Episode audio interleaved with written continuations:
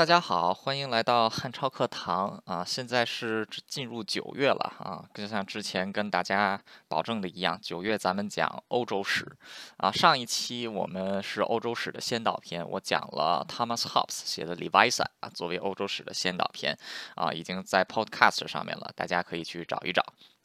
那从现在，从现这一期呢，一直到九月底，甚至到整个十月初吧，啊，咱们都是讲欧洲的历史啊，就是按照时间线来讲啊。当然了，欧洲这么多个国家，历史是很长的，我不可能就我就就算是我这个一个月不吃不喝啊，不睡觉不排泄，我就一直不停的这么讲啊，我也不会把我我讲不完欧洲史，所以我只能挑出一些我自己喜欢的话题来讲啊，这个。就是完全个人化的，就这么一种选择。那当然了，我也尽量的是有一个脉络吧。但是毕竟这个欧洲史那么大啊，说实在的，也没办法找一个特别完整的脉络。所以我就按照我喜欢的方式讲啊，大家就这个您就啊赏个脸，就是凑合听啊，这个就别别别有太多的这个可别有太多的 要求啊。就毕竟毕竟咱就一个人一张，咱就一个人一张嘴啊，所以说。咱咱慢慢来啊！那今天就是首先要讲的话呢，肯定就是说说大家很多人都想说，会不会就从古代希腊开始讲起呢？哎，其实一开始我还真想想讲古代希腊的，但是今天呢不讲古代希腊。为什么不讲古代希腊？就是因为古代希腊，我觉得我得单开一个系列啊，专门来讲古代希腊。那今天我其实选的是亚历山大大帝啊，就是亚历山大大帝建立的亚历山大帝国，就是马其顿帝国。啊，为什么要选亚历山大？首先，啊，虽然说它这个国家的名字啊，马其顿 （Macedonia），啊，它跟希腊其实还是有很大关系的。第一，它其实算是泛希腊文明的一部分啊。地理位置上来讲，它在这个古典希腊的北方啊，就是跟希腊的这个希腊的权这个政权是接壤的啊。然后另外一个呢，其实你也可以把。啊，亚历山大的这个时代看成是希腊军事文明，或者说 希腊文明在疆域上的一个巅峰时期。啊，亚历山大因为马其顿帝国本质上不算是一个纯种的希腊文明啊，但它算是一个希腊化的文明。那它其实也是建立了人类历史上已知的第一个。跨越欧洲、亚洲、非洲三个大洲的一个庞大帝国，而且对于未来的世界造成了很大的影响啊！所以第一期咱们讲亚历山大啊，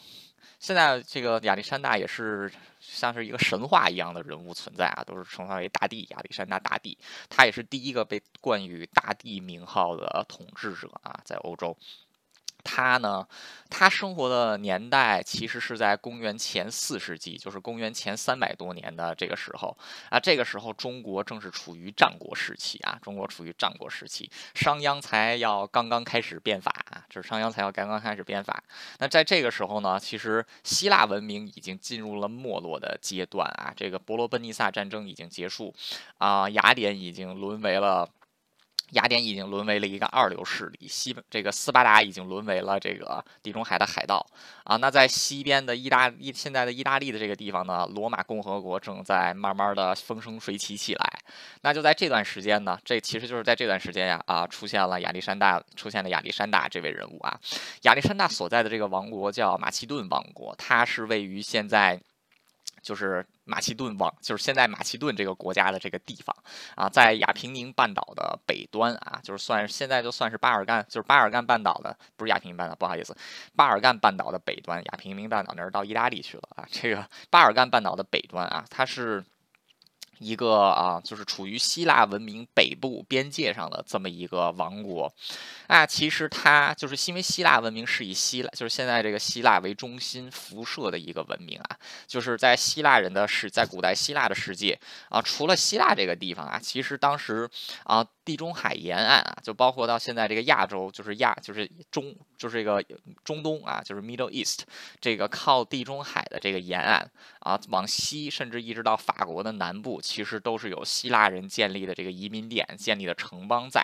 啊。所以说，这个希腊文明其实当时在欧洲的沿海呀，也是扩散了出去啊。像罗马文化自己就吸收了很多希腊文化的一部分，所以作为。跟希腊文明陆地接壤的马其顿王国呢，其实在很大程度上呀，它也有非常多的希腊的色彩在里边。那马其顿王国长期以来都是属于希腊希腊文明的一个附庸国啊，因为它比较弱啊。直到出来了，直到出来了一个很有名的人，叫腓力二世啊。腓力二世是谁呢？亚历山大的爸爸。啊，这个如果说他不是亚历山大的爸爸的话，他的光芒就不会被他儿就不会被亚历山大给掩盖。因为现在一提菲利二世，大家都说他是亚历山大的爸爸啊。但是其实菲利二世自己也是一个雄才大略之人啊，他是这个极富野心，而且是一流的军事家、战术家、政治家、外交家和改革家。那他继位的时候呢？马其顿可以说是一个非常弱小的国家啊，这个在腓力二世这个都这个将近二十年的经营之下呀，马其顿一跃成为了当时巴尔干半岛最强的势力。啊，甚至他南下击败了这个当时的希腊城邦们，把希腊城邦纳为了自己的附庸国。啊，可以说在形式上几乎是把所有的希腊城邦给统一了。啊，所以说这个腓力就是亚历山大他后来。继位之后继承的军队、继承的王国，其实都是他爹给他打下来的基础啊，都其实都是他爹给他打下来的基础啊。要是没有他爹的话呀，啊，亚历山大可能也不会像后来这么伟大。那首先，亚历山大在政治上呢，就是改掉了马其顿王国之前的那种松散的部落体系，建成了一种中央集权的势力。啊，同时在外交方面呢，他拉拢跟自己文化相近的部族进行吞并啊，通过这个外交啊，通过联姻啊进行吞并。啊，对外在战争上呢，他也是打击那些不服从于自己的城邦啊，就慢慢的把这整个希腊都纳入了自己的势力范围之内。那他其实，在后来更大的一个影响啊。是军队的改革，就是对马其顿军队的改革。在他之前的这个希腊军队啊，可以说是啊相当不专业化的啊。在希腊城邦的时候，除了斯巴达啊，基本上是没有这个专业的军队存在的。雅典是有专业的海军，但当时陆军呢，其实不是职业化的军人，是需要打架打仗的时候，需要打架的时候啊。这今天今天这嘴确实得管管，这个需要打仗的时候啊。这个国家的成年男性公民啊，上战场就自己自备装备上战场啊，所以说这个军队都是属于啊，就是临时征召的。那在那当时在马其顿啊，其实也是如此。但是这个菲利二世继位的时候啊，他就开始对军队进行改革，首先就是把这个。各个部族的军队都并入到自己的统一指挥之下啊，同时也让军事人员越来越这个装装备化啊，它越来越装越来越这个职业化和这个正式装备化啊。首先就是他因为打下来了希腊北部有丰富的矿产资源，所以说他有 他有足够的金钱来供养一支职业化的军队。那同时这个经常。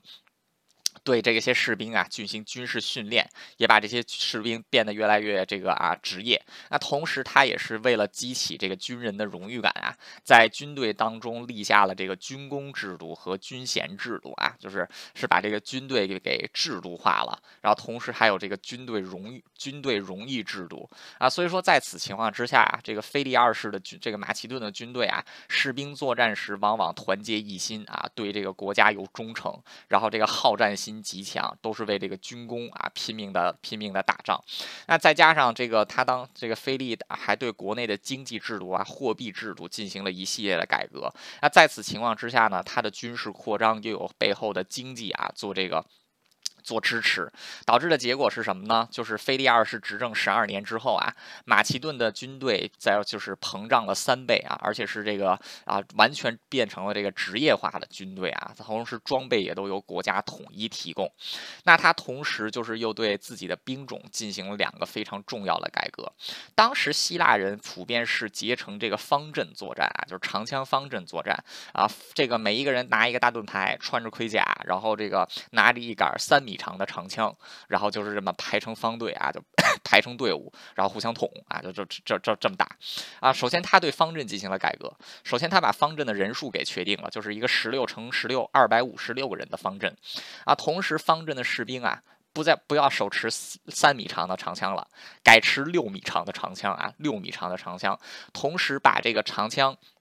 后面加了一个这个。就大概十磅重的这么一个铁块，为什么呢？长枪很长，前面很重，后面很轻啊，然后所以说你往后面加一个，它能够这个维持长枪的平衡。那打仗的时候呢，其实就是长枪阵啊，就是组成这种长枪阵，然后这个就是啊，二百五十六个人，二百五十六个人组成长枪阵，然后这个全军可能有这个好几十，全军可能有好几十个方阵啊，这个样子来进行这个步兵方面的作战。那除了有方阵兵呢，它还配备了大量的这个轻装步兵啊，因为这个方阵自己啊正面是没有办法直接击溃的，方阵的弱点在于它的背后和侧面，所以为了保护这个方阵的侧面呢，他还安排了大量配备轻装的近战步兵啊，在方阵之间进行作战啊，这个就形成了当时。马其顿步兵的作战基础，那马其顿真正的精锐之之处啊，还其实就是他们的骑兵，因为马其顿它这个 国家啊，地形很丰富啊，就有山有平原，而且平原这个地方啊，就是特别生产特别生产这个高质量的马匹，所以说马其顿是有这个优秀的战马来，就是来这个供，就是来供自己的军队使用。啊，所以说这个当时菲利也是大大就是。花大大力气啊，发展这一点，所以说马其顿的骑兵本身非非常优异啊。同时，这个他对军队的辎重也进行了改革。之前在打仗的时候啊。军需都是靠马匹运输，但这一次他就直接禁止了这个军需用马匹运输，是由这个啊，就辎重大部分是由士兵自己运输。之前是每一个士兵啊配一到两个伙夫，那现在是每十个步兵配一个伙夫，一个骑兵配一个伙夫，啊，这个大部分的装备由士兵自己携带。那这样一来呢，他就省下了好多马匹来扩充自己的骑兵，那同时也大幅减少了随军的服务人员。让自己的军队的这个就行军的机动性啊大幅的增加，然后消耗的军这个军资也是大幅的减少。那所以说，在这个菲利。统治的末期啊，这个马其顿军队可以说已经成为了当时地中海最具战斗力的一支军队。那这个他是就是靠着这支军队啊，向北向南啊，向这个向北和向南，把这个希腊的各个城邦还有周围的势力打得服服帖帖的。甚至在他去世的那一年，甚至一度派出了一支。一万人的军队入侵了波斯帝国啊，就是到了现在土耳其这个地方，并且在海外建立了第一块这个啊先锋阵地。因为菲利是打算这个占领，就是占领西亚之后，就把这个波斯帝国给灭掉。那我们来说说这个今天的主角亚历山大吧，菲利的儿子啊。亚历山大他出生的是他这个出生的时候啊，大概是公元前三百五十六年啊。这一年的话是这个啊，在中国就是。正好是处于战国时期啊，魏国跟齐国争霸的时候啊，这个亚历山大就是在这一年出生的啊，他是。这个菲利最喜欢的妻子生的儿子，所以他从小的这个地位啊，地位就很高。而且在菲利，而且在这个亚历山大诞生的那一天啊，这个菲利刚刚在赢得了一场巨大的胜利啊，所以说这个儿子的到来对菲利来讲也是非常的重要啊。可以说这个他从小就对这个儿子寄予厚望啊，尤其是在这个亚历山，就是这个啊亚历山大从小是受着这个最好的教育，无论是体育、文学还是这个治国，都是受的这个当时希腊。能给他的最好的教育，那这个亚历山大自己也是十分的争气啊，就非常聪明啊。十二岁的在十二岁的那一年呢。有一个从北方来的商人，就是卖了一匹这个骏马给这个国菲利二世。那这个菲利二世是这个花高价买来了这匹骏马之后啊，就是这个试骑这匹马的时候，就发现这匹马性格特别的暴力啊，就是没有办法驾驭它，甚至把自己手下这个骑最优秀的骑兵将领找来都没有办法训驾它。然后这个菲利就打算打算不再骑这匹马的时候，十二岁的亚历山大就说让他让我来试试。这个亚历山大就接近这匹马之后。他就通过这匹马观察发现呢，是因为这匹马这个很因为是匹骏马嘛，很少被人骑啊，结果这个。第一次有人骑它的时候啊，它这个马自己的影子就变高了啊，就是因为上面有个人的影子。这个马看到自己的影子不一样了，它就会感到害怕啊。所以说亚历山大是发现这一点呢，就先跟这个马打好关系，让他先熟悉了自己的影子，然后就成功骑上了马，把这匹马给驯服了啊。当时这个菲利尔二世看对自己的儿子的这个能力啊和观察力还有勇气啊，感到非常的开心，把这个亚历山大啊从这个马上抱了下来，流着眼泪亲他自己的儿子，跟他的儿子说。说我的儿子呀，去配得上一个就是去找一个能配得上你的王国吧。马其顿对你来说太小了啊，就是说这个当时也看得出来，这老父亲对于亚历山大是多寄予厚望。那这件事情之后啊。菲利就把亚历山大作为正式的继承人来培养啊，这个那就首先得找一个好导师啊，一个优秀的继承人是需要一个优秀的老师的，找来找去找的谁呢啊？如果说我要是 汉超老师，要是有这么一位老师的话呀，我就是我我我就我我我我我就是下辈子投胎做一只老鼠我都乐意啊。他的老师叫亚里士多德，就是古希腊的著名的哲学家和科学家啊，亚里士多德啊，当时这个。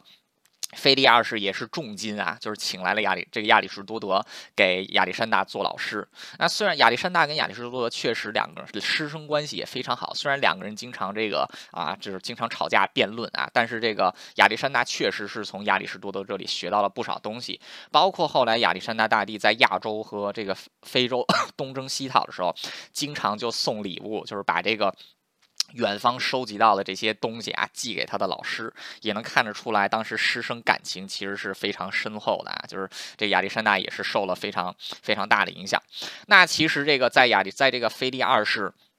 不断对待征战的过程中，其实内政在很大程度上啊，从亚历山大十五岁开始，这个亚历山大 亚历山大就在他爹出门打仗的时候来负责国家的政治啊，来负责摄政，也是把国家管理的这个有声有色。啊，后来随着这个亚历山大逐步变成了一个成年人啊，这个腓力二世也是把他带入了军队中，随自己征战啊，就意外发现这个自己的儿子打仗也确实很有一套，尤其是在这个。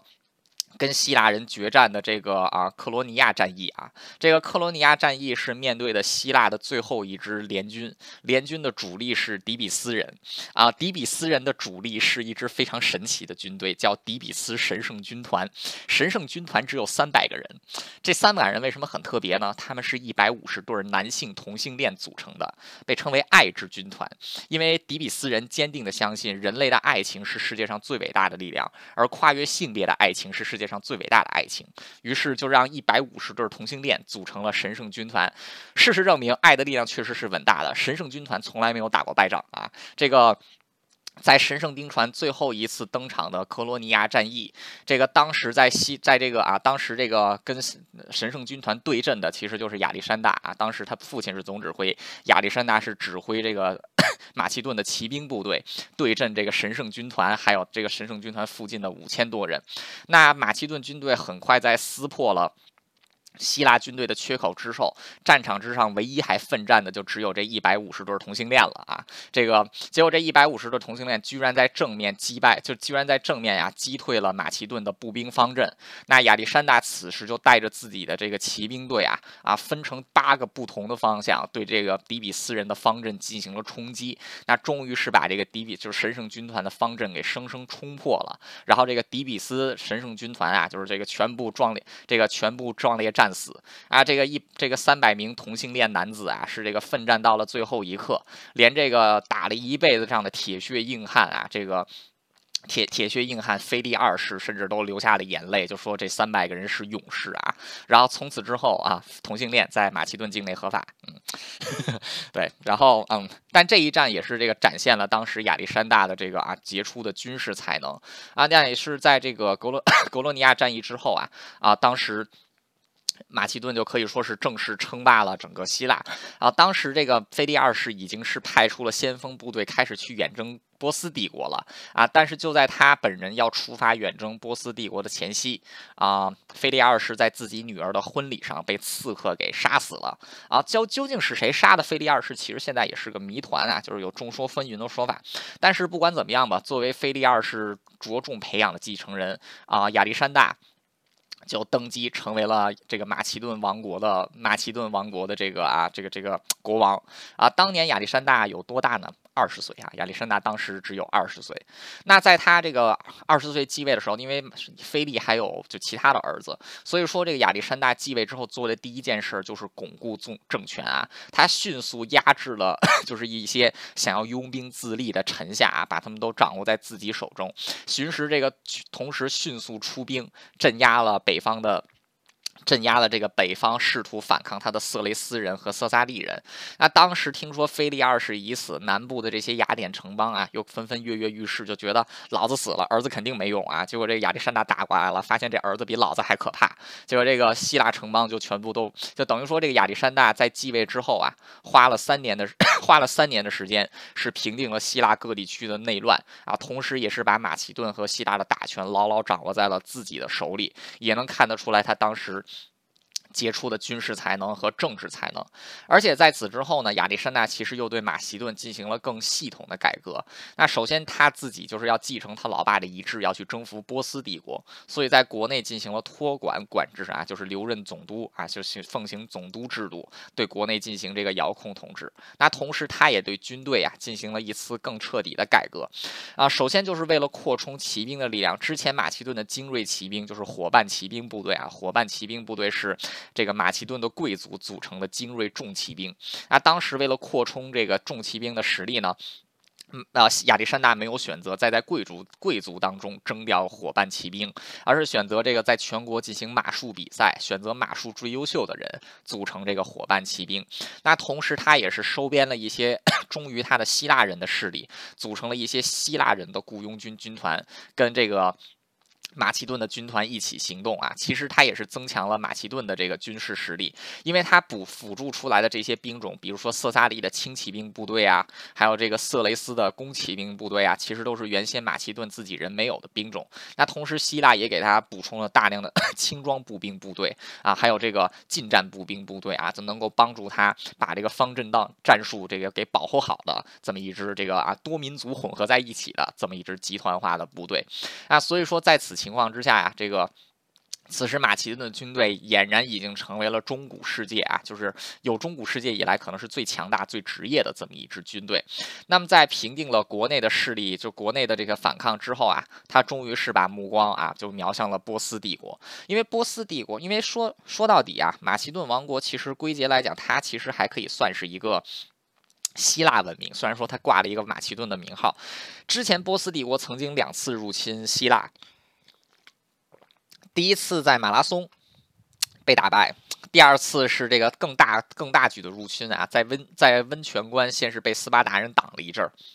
然后在萨米拉斯海战折掉了自己的海军啊，然后最后陆军也被希腊联军击败。波斯是两次入侵希腊的，而且当时波斯殖民了很多这个当时在亚洲地方的这个希腊城邦，所以说希腊人跟波斯人算是世仇关系。那当时腓力二世呢，他其实也是想征服波斯帝国，那。亚历山大继承了他老爸的遗愿啊，就是这个出兵远征波斯。就是在他继位三年之后，就当他巩固政权之后，公元前三三四年。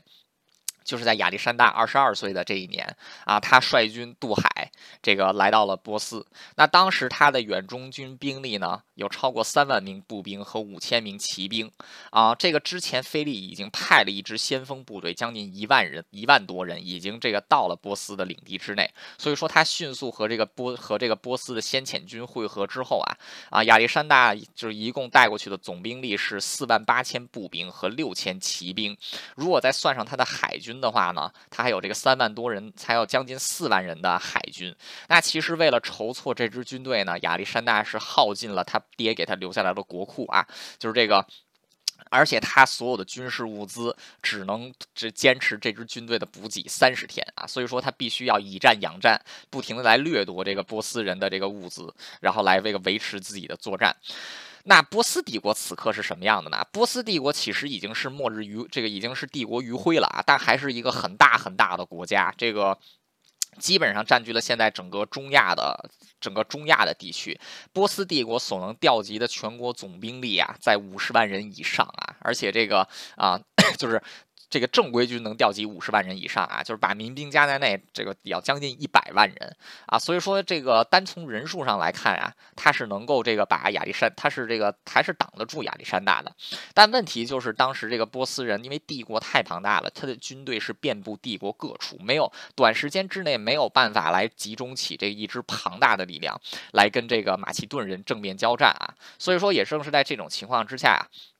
在这个刚刚进入波斯的前几年里，亚历山大可以说是啊，就是所就是所到之处吧，基本上都有人跟他打仗，但是他是从来没有遇到过什么像样的抵抗啊，尤其是这个当时。一开始他刚刚到波斯的时候，当时是有这个希腊人为波斯人这个做军事建议的。但当时 这些希这个希腊人就建议波斯人，因为他知这个他们知道亚历山大是几乎是穷全国之力来发动这次远征，所以最好此刻只有三十天的补给，此刻最好的办法就是用这种啊坚壁清野，就是坚壁清野的战术，就是跟他们耗，因为他们耗不了。但是波斯这些这些贵族啊，就是不愿意。破坏自己的土地，因为破坏自己的土地，自己收的钱少，所以非得要跟这个这个亚历山大正面交战啊！结果在多次正面交战之后啊，基本上都是被亚历山大给打的抱头鼠窜啊，往往就把自己的这些粮食啊辎重全都丢下啊，然后亚历山大就顺便接收这些粮粮食辎重，等于说这个亚历山大他是越打越富有啊，就是因为他自己就是穷光蛋的身份来了，然后这个打一仗赚一笔钱，打一仗赚一笔钱，越打越有钱啊，所以说这个越打越带劲儿，因为越打越有钱，这个打的不是消耗战啊，打的是一一个这个无本这个无本万利的这么一场仗，只要打赢就行。那可以说他是这个率大军一开始先是在这个现在的土耳其境内啊横冲直撞，但很快就发现一个问题：自己的陆军虽然说打得很牛，但自己的海军跟波斯的海军比啊，稍微差了那么一点儿。而且他也担心波斯的海军会直接偷袭。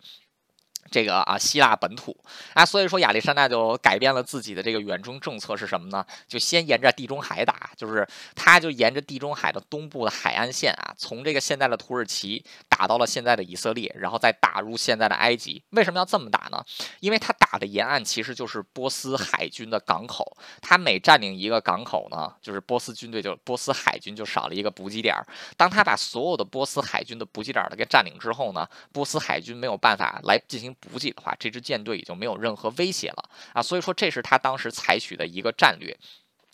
那也就是在这种战略的指导之下呀，这个马其顿的这个部队啊，就迅速的这沿着地中海的这个海岸线由北向南一路打，一直打到了现在的埃及啊。他是从这个欧洲开始打入了亚洲境内，然后现在终于是来到了 北非埃及。那这个当时他在埃及呢，也是建立了一座城市啊，以他自己的名字来命名的，叫这个亚历山大里亚，就是这个。亚历山大城，那后来这个亚历山大城也成为了之后埃及的啊政治、经济、文化中心啊，直到是后来在这个罗马帝国时期啊，亚历这个亚历山大亚历山大里啊作为一座城市，才算是被废弃掉啊，而且这个他当时在。而且他这个一路打过来，并不是烧光、杀光、抢光。亚历山大的军队所到之处，军纪还算严明，没有发生过什么屠杀的情况。而且他每到一地呢，都是安抚当地的百姓啊，然后这个就是 同时学习当地的这个文化，让当地人来作为这个来帮助马其顿人进行管理。所以说他的这个所到之处啊，就是不仅他能打、能占地儿，而且把这个地方啊，基本上都治安都能给稳定住啊。所以说他不会出现这不会遇到这种就是这个陷入人民战争的海洋。这种情况啊，所以而且这个为什么他他在战场之上能能这个一直战无不胜呢？啊，首先就是他从他爹手里继承了一支战斗力极极强的军队啊，这是他爹给他打下来的基础。另外一点就是亚历山大本人是一个杰出的军事天才，他首先非常了解自己军队的优点跟缺点在哪里。那他怎么？那他就是在每次打仗的时候都是利用地形啊。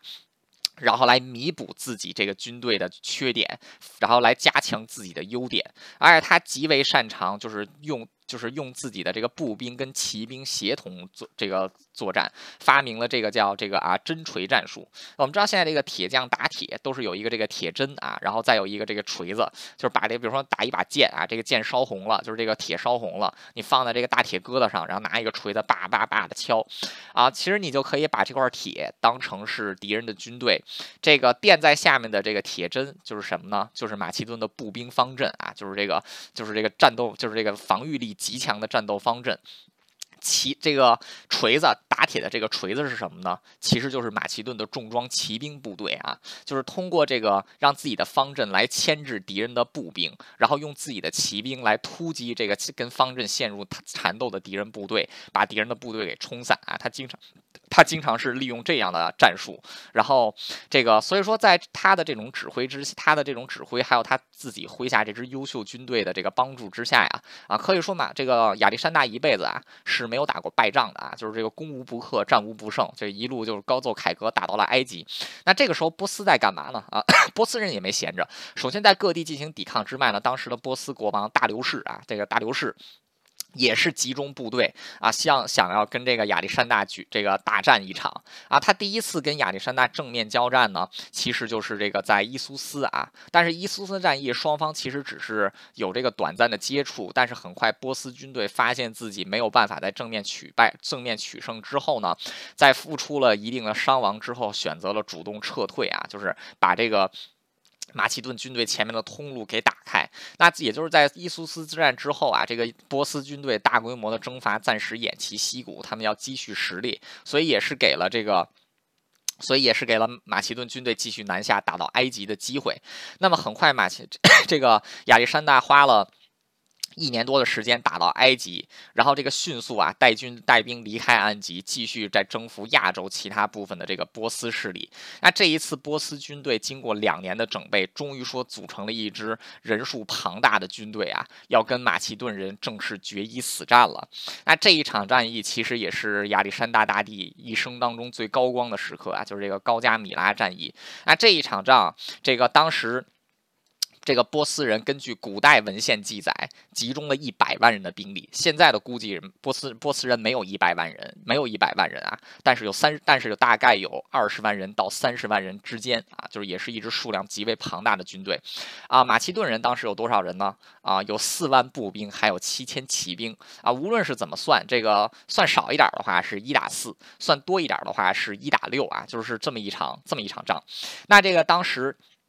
这个当时这个他这个波斯人选择的这个战场啊，在这个高加米拉平原，也是为了发挥自己的这 这个人数优势。因为波斯人通过自己之前的观察发现，这个亚历山大特别特别擅长利用地形掩盖，就是掩盖来弥补自己人数不足的优势啊。所以说这次干脆选择一个大平原，连山都没有啊，就在这儿跟你硬刚。然后这个为了硬刚，因为。他甚至还把这个，就是提前派出部队，把这个平原凡是有坑的地方，把坑都给填平啊，然后有这个土坡的地方，把土坡都给铲了，就生生给做出一个大平原。为什么呢？就是要发挥自己这个人多的优势啊，在这个正面平坦的这个大路上，把你给这个。把你靠人数，就是靠人数优势把你给淹没过去啊！同时，他也寄望于自己的这个镰刀战车啊，就当时这个这个 速度极快、杀伤力值极强的战车部队，因为战车在平原上是这个最能发挥效力的啊，所以说也是有这个考量。那可以说这一次是马亚历山大是完全没有了地形优势啊，只能依靠自己不足对方四分之一的兵力啊，然后跟波斯人进行这个大战。那当时这个在开战前夕呢，啊，当时有马其顿将。将领提议让这个亚历山大进行夜袭来取胜啊，但是当时亚历山大却回答说：“他说他不要偷来的胜利，他要在正面战场上把波斯人给给按在地上摩擦啊！就是说这个话说了多狂啊！就是他四万人又把三十万人摁在地上摩擦啊！事实证明亚历山大是正确的，他确实不应该夜袭。为什么呢？就是。”波斯人担心他夜袭啊，所以说整天晚上都没有睡觉啊，就保持这个保持这个随时作战的态势。所以如果这个时候他要去夜袭了，是占不到什么便宜的啊。但就是因为他没有去夜袭，所以说这个马其顿军队当天晚上有睡觉啊，波斯人是一夜没睡。所以说第二天早上一 这个打起来的时候呢，其实就是一支休这个休息啊充分的军队打一支这个休息不太充分的军队啊。即便是如此啊，对方人还是很多的，但是这个。这个数量上有绝对优势的波斯人啊，在质量上比较堪忧。大部分的军队都是从 从这个全国各地临时调来拼凑起来的啊。这个他自己真正能依靠的部队啊，只有一万名波斯的亲卫部队，就是波斯的不死军团，还有一万名希腊的雇佣军啊。然后这个。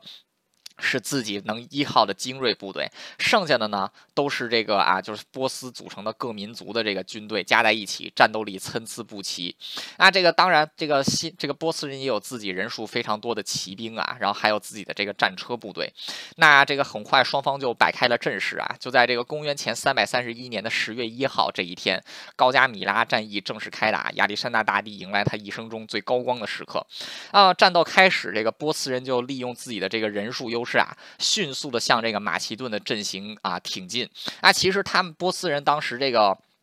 他们自己的战略其实是很正确的，就是靠人数碾压对方，包围对方啊。所以我这个他们先派出的是这个战车部队进行冲锋，希望用自己的战车部队来消耗对方的方阵。结果这个战车冲过来的时候啊，马其顿的阵营立刻让出了大量的缺口。这个牲口跟人不一样啊，这个冲锋的牲口如果是前方都是人的话，他就会只能照着人冲。但是，一旦冲锋的牲口看见人当中有空隙，出于牲口的本能，他们就会从空隙中过去，结果当这个马其顿方阵纷纷把这些缺口给让出来的时候啊，这些镰刀战车就是在没有 在基本没有对马其顿人造成什么伤亡的情况之下，就从这些冲口缺口当中啊穿这个穿穿阵而过，结果穿阵而过的时候。这些驾车的士兵啊，就是这个啊，就是这个一脸懵逼，一脸懵逼，一脸懵逼的时候就要调整战车的角度。但是战车冲锋起来很快，慢下来的时候再加速就需要时间。结果在他们冲过这个马其顿方阵的时候，速度就越来越慢。结果当刚刚通过马其顿方阵的时候啊，战车的就基本上停下来了。停下来之后呢，躲在方阵后面的这些轻装步兵就一起上啊，就把这些战车全都给解决了。结果一看这个啊，就被寄以厚望的战车。部队基本上就是开战十分钟全军覆没，这个波斯军队，这个大流士也是吓也是吓了一跳啊，然后立刻就命令自己的这个部队前线压上，尤其是重点进攻这个。马其顿人的左翼，因为他们就希望能直接跟对方交战，然后把自己的这个人数优势给展开啊，然后包围对方。结果打过去的时候傻眼了，就是一般来说，这个当时双方打仗啊，都是各自排成一条直线，然后往前这么冲，然后这么拼拼拼。结果这个波斯人他们冲过去之后啊，发现马其顿人没有排成一条直线，他们排成了一条梯形一样的斜线，就是这个方阵并没有成一个水平线反这个排列，而是成一条斜线排列啊，四十五度。角啊，这样一来，就是这个马其顿人虽然人数很少，但是。造成了一个长达一公里的纵深。换句话说，当这个战当这个战线最中间的波斯军队跟马其顿人接触的时候，右翼的部队还要再前进一公里，才能再跟马其才能再跟马其顿人余下的军队交战。这样一来，就打了一个时，就用空间换了一个时间差。原先只需要双方接触来展开军队，就可以包围马其顿人。但是现在，因为对方排出来的是斜线阵型，自己的部队就不得不一直向前，再多前进一公里，等于又。又这个给马其顿人争取了一些时间，那为什么马其顿人要争取到这一些时间呢？就是亚历山大本人了。那当时这个。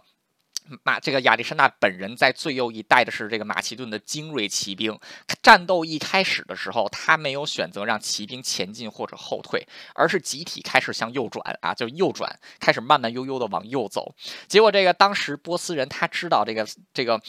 这个马其顿军队的大杀器其实就是在于他们的骑兵啊，所以说自己这个整个左翼的，就是面向马其面向马其顿人的左翼部队啊，纷纷跟着这个亚历山大的骑兵开始慢慢的向右移动。然后这个当时波斯人 就是来负责盯住的。盯住亚历山大骑兵部队的人呐，其实主要也都是骑兵为主啊，就是波斯人的这个骑兵主力，还有部分的这个步兵。那就在这个马其顿的这个军队在正面跟正面的方阵抵挡住了波斯人的正面，然后右翼的这个方阵啊，就是因为距离拉得太开了啊，然后这个波斯人一时半会儿没办法交战的时候，马这个亚历山大却慢慢悠悠的开始向左走啊，这样一来，这个波斯人就波斯人就懵了，说这是什么战术啊？没见过这个，首先是摆出一梯形。行作战，然后接着右翼是不管自己的中央，就开始慢慢往往右走。那不管怎么样吧，就是这个波斯军队就只能跟着马其顿人这么来啊，就慢慢的把这个就是自己左翼的步兵跟着这个亚历山大的这个骑兵平行移动。亚历山大等的就是这一刻。就是波斯人的中央部队在跟自己的中央部队缠斗，左翼的部队在这个追，在这个啊，就试图跟这个马，就是他自己排出来这个斜线阵型的左翼进行交战的时候，啊，因为自己的这个骑兵向战场的。战场的东侧移动，导致对方的这个对方一侧的部队也向东侧移动，生生的让波斯人自己把自己的阵型制造出了一个缺口。这个马其顿人等的就是这个缺口，结果就在这个亚历山大发现这个缺口拉的足够大的时候啊，这个所有的骑兵集体这个集体掉头，一起向这个缺口冲了过去。那当时波斯人反应过来啊，也是有数量庞大的这个骑兵迅速向这个马其顿的骑兵冲了过来，想缠战，因为他们自己也意识到。自己有这么一个缺口。结果当这群波斯骑兵冲过来的时候，就傻眼了。波斯人之前一直都没搞懂，骑兵明明是一个很快速的部队，为什么亚历山大的这个骑兵在移动的时候速度那么慢？结果，当这个波斯的骑兵冲到马其顿的骑兵跟前的时候，马其顿的骑兵又突然回转啊，就突然后退。结果，这个波斯人再往前冲的时候，就居然碰上了这个亚历山大一直隐藏在骑兵后面的一支方阵兵，一支方阵部队。其其实刚才就是因为人站在马上，人骑在马上是比这个站在地上的人要高的，所以其实，在亚历山大的骑兵平行移动的时候啊，是利用这个自己的身高优势挡住了藏在马匹后面的这些步兵。结果，当这个波斯人冲锋的时候，他们根本就没有意识到后面有步兵存在。这个骑兵正面冲击步兵的话，基本都是找死啊！而且，这个骑兵的优势是在于冲击力和机动性，真正在正面，真正跟那个步兵。发生正面战斗的时候，骑兵其实是不占优势的啊。结果这一次波斯骑兵冲上来，以为能遇到的是马其顿的骑兵，结果没有想到是隐藏在骑兵列阵后面的马其顿的步兵。结果这个波斯人自己的骑兵就生生的跟这个马其顿人的步兵搅在了一起。那马其顿的步兵迅速又从自己的这个步兵后面冲了出来，直插这个波斯人阵线的这个缺口。那当时这个亚历山大是自己是这个带头冲锋，然后身后的六千骑兵。就是这个不怕死的一样，就朝这个缺口冲过去。缺口的中心就是这个波斯指挥官啊，波斯古波斯皇帝大流士本人。那当时这个缺口打开之后啊，波斯的步兵没有办法及时还原，很快这个。马其顿的步兵，马其顿的这个骑兵就像砍瓜切菜一样，杀入了这个缺口，直指这个大流士的中央阵地。啊，当时大流士身边还有一万这个波斯，还有一万波斯最精锐的这个啊，这个不死，这个波斯不死军团。但是不死军团的这个阵列拉得很开，所以短时间之内也没有办法挡住这次的骑兵冲锋。啊，结果在在这种混战当中啊，这个亚历山大向着这个大向着这个大流士。丢出了一支头枪，结果这支头枪没有扎死大流士，却把大流士身边的一个指挥官给扎死了。这个结果，当时很多士兵不知情况，以为自己的国王被扎死了。这个本来就已经混乱的阵型啊，就发生了总体的崩溃啊！这个几十万大军就如此的崩溃掉。那这个时候，亚历山大大帝没有选择继续追击，而是迅速让自己的骑兵掉头去支援正在跟这个。波斯的这个主力部队缠斗的自己的步兵，那很快就是通过自己的这个骑兵跟步兵的配合啊，把这个攻过来的波斯军队一扫殆尽。啊，高加米拉战役前后持续将近三个小时，波斯人的三十万军队是树倒猢狲散，战场上留下的尸体呢就有将近七万具，还有超过八万人被俘。啊，当然这个马其顿这边伤亡也很大，有三千多人阵亡，还有五千多人受伤。但是这个以在正面战场以不足五万人的兵力击败三十万人啊，就是能打出这样的战果，其实也是很不错了啊。高加米拉战役其实也是在 这个西方军事史上第一次斜线战术的使用啊，就是通过制造自己部队的这个纵深，然后用这个空间换时间，为自己另外一侧的部队提供这个提供时间上的优势啊。然后这个利用，然后他同时也是利用自己的这个军队的机动性来制造敌人军队的。军队阵线的缺口，然后这个从里面打进去啊，所以说这一战可以说是亚历山大自己军事实力的一个集中展现吧。所以后来人就是在后来高加米拉战役，其实到现在啊，就是其实也是。这个各国军队的这个军事学校都要学习的一场一场这个战役，因为它确实是太精彩了，然后里面有很多的这个啊军事思想在里边。那这一战之后啊啊，可以说波斯帝国就已经名存实亡了。为什么呢？就是波斯军队兵，波斯最像样的军队，此刻已经全军覆没啊！这个他之后再也没有办法集中起来。什么像样的能力在跟亚历山大的部队作战了？那接下来亚历山大是又花了几年的时间呀，逐步吞并了整个波斯帝国啊。大流士本人也是被自己的部下给杀死啊。亚历山大在俘虏了大流士，就在在这个接到了大流士的尸体之后，对大流士的对大流士进行了这个皇室礼仪的这个厚葬啊，用以安抚这个波斯贵族。同时，他亚历山大自己也娶了大流士的女儿作为自己的老婆啊，因为他鼓励是这个民族融合就。就是鼓励这个，就是要尊重波斯人啊，所以说这个亚历山大他虽然他虽然说是一个军事打仗为主的这么一货啊，但他其实这个在文化还有政治治理上啊，其实也是非常具有先进性的。就是他其实并没有作为他并没有以一个统治者的身份对这个被统治的民族进行什么特别惨无惨惨绝人寰的压压制啊，还有这个啊压制和这个和这个啊就是暴政统治啊，反而他是这个。主动学习波斯的文化，同时鼓励马其顿的贵族跟波斯的贵族通婚，然后这个利用波斯的行政官员帮。协助了治理这个占领的波斯领土啊，所以说虽然在这个亚历山大在攻占期间、占领期间啊，是这个占领了大量的敌人的土地啊，但是这个中期来讲，就是这半被占领区域，这个没有发生过什么大规模的人民战争，这个跟亚历山大自己的这个当时的这一套制度啊，还是有还是有关系的。那随着这个军队逐步向东打的时候啊，亚历山大最终打到了印度河流域啊，打到了现在的印度。那最终是这个在击败了印度的，在最终击败了这个印度和流域的抵抗之后啊，他也是在印度和流域又建立起了一批希腊化的殖民地。但是在这个时候啊，他的军队不愿意再走下去了啊。此时距离他离开。离开欧洲，然后一直打到印度河流域，已经过了将近十年的时间啊！很多的士兵都是这个不想再继续走下去，想要回家了。那这个亚历山大就是之前啊，其实越往越往东打，这个亚历山大的这个部队其实就越来越有不满啊，甚至中间还发生过几次哗变，都被这个亚历山大给这个镇压下去。那么在这件这次在这个印度河事件之后，这个印度河流域的这次哗变之后呢，当时亚历山大。也意识到他的军心已经这个可以说是快没有了，这个军队的军队的这个耐性快耗尽了，打了十年的仗，所以说他也这个选择啊，这个。他也选择把自己的军队分成几部分，就向回撤军，就不再继续前进了。所以说，亚历山大大帝的这个治帝国呀，也止步于现在的印度河流域啊。但即便是如此啊，他此刻建立了一个世界从来没有目睹过的一个大帝国，就是西边一直是现在的西这个巴尔干半岛的全境，东边是一直到了印度河流域啊，南边是到了埃及，北边是到了高加索山脉啊，可以是一个横跨欧亚非的一个超大。大帝国，那他在这个回师的时候。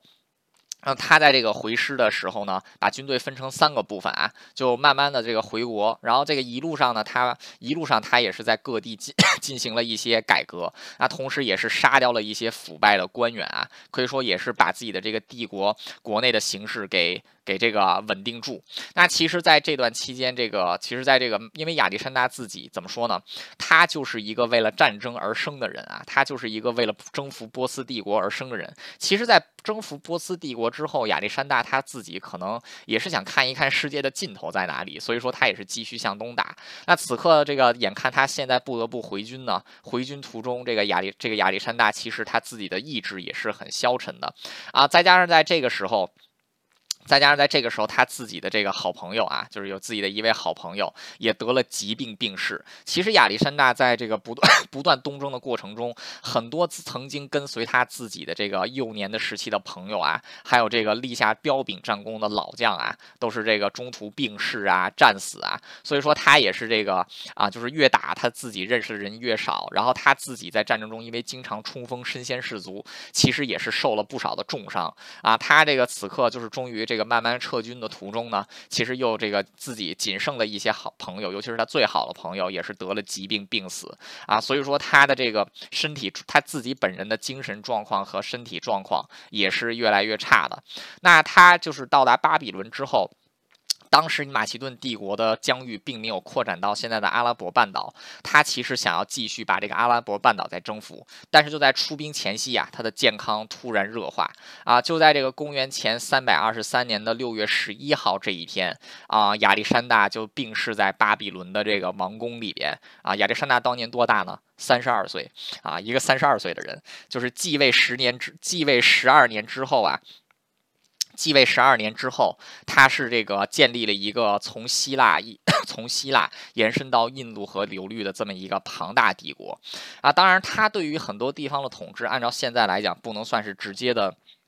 直接的这种统治吧，更多的一方面情况是利用附庸国的方式来统治。比如说，在自己的这个希腊境内，它其实是这个很多城邦并不是直接直属于马其顿的行政啊，它算是马其顿的附庸国啊。这个亚历山大自己不这个军队的主力还是依靠的这个马其顿人啊，而且马其顿人其实这个不停的打仗，不停的消耗人，也是从国内不停的这个输送输送这个大量的人口啊，帮助这个。来帮助这个补补充这个军队的兵源啊，包括在亚历山大东这个远征的时候，当时在希腊境内也有一起一些城邦发生过反叛，不过亚历山大还是留在希腊本土有将近一万五千人的军队啊，基本上能把这些啊这些这个啊敌人就把这些反抗势力给镇压下去啊，可以说这个亚历山大花了十二年的时间吧，是终于是建立起了这么一个庞大的帝国。那亚历山大死了之后呢？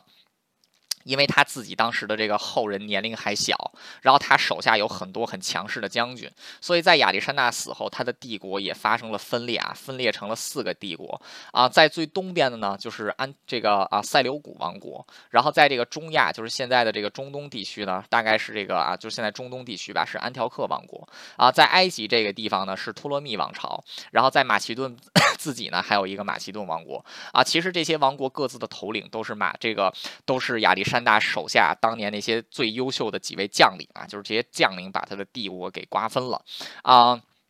虽然说亚历山大的帝国这个崩溃的速度就跟他建立这个帝国速度一样快啊，但其实亚历山大的这个帝国在人类历史上来讲都是十分重要的。就是他首先促促进了东西方文明的交流和传播，那他所到之处是把希腊的文明还有希腊的就是希腊的文明啊传遍了当时他的帝国领地之内。那同时他也向希腊境内输送了很多这个。输送了很多来自东方的文化啊，包括这个后来他的帝国分裂之后，各自的政权呀，很多都是以这个就是地方的贵族势力跟马其顿贵族联合起来执政，所以说极大程度上是促进了文化的这个文化的融合。那可以说，当时这个亚历山大自己的这次征服呀，也是促进了中古世界一次比较大规模的跨越三大洲的一次文明的传播啊。那这个传播影响其实还是蛮深远的，就是其实这个世。世界上并不存在什么纯种的民族，或者说纯种的文明，其实都是在不断交换、不断互相学习啊、不断互相吞并的过程当中，产生了我们现在的民族和现代的文明。那马其顿 亚亚历山大大帝此这他这一次的这个十二年的征服啊，其实也是。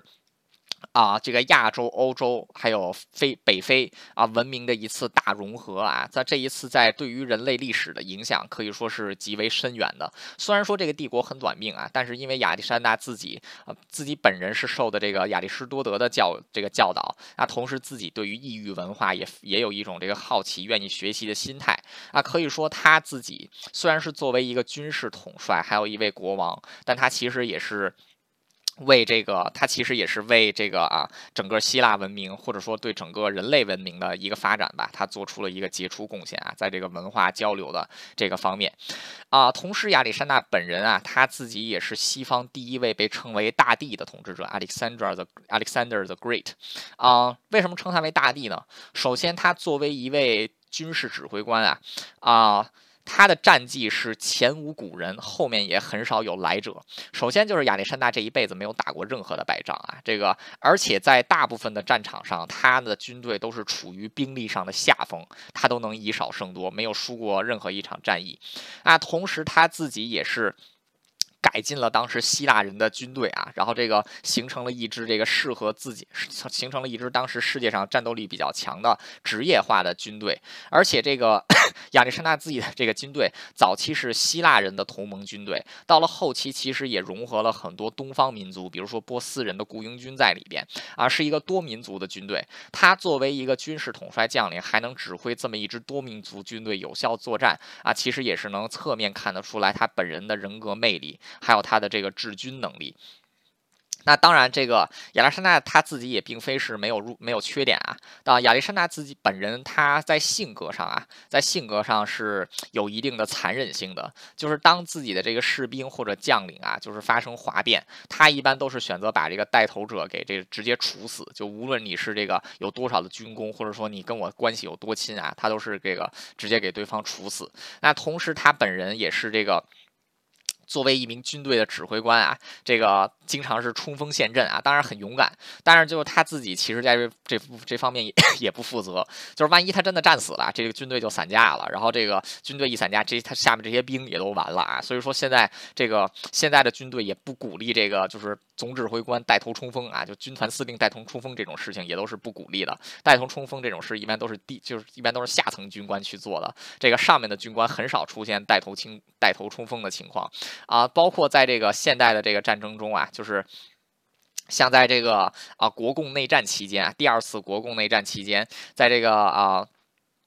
在在当时的这个中原中原扫，就是这个山东扫荡的时候，当时国军的这个黄百韬啊，黄百韬作为一个集团军，作为一个军兵团司令啊，这个带队冲锋，也是创下了国军的一个一一一一一个那个先例啊。这也是大可以看得出来，就是作为一个军队的总总指挥啊，就是有些时候是不鼓励你这个身先士卒的。为什么呢？就是万一你真出什么事儿了，这军队这军队就是这个啊，有有有有影响有问题啊啊！当然，这个不管怎么说吧，亚历山大其实还是。一位很值得敬佩的人物啊！首先很年轻，二十岁的时候继继承帝国，三十二岁的时候病逝啊。死的时候是只有马其顿这么一个国家，病逝的时候他的帝国是横跨了欧亚非啊。作为一个征服者和一个军事家啊，在这方面嘛，这个亚历山大的功绩是前无古人，后面也很少能有来者啊。当然，在这个文化交流方面，他也是做出了一些杰出贡献啊。所以说。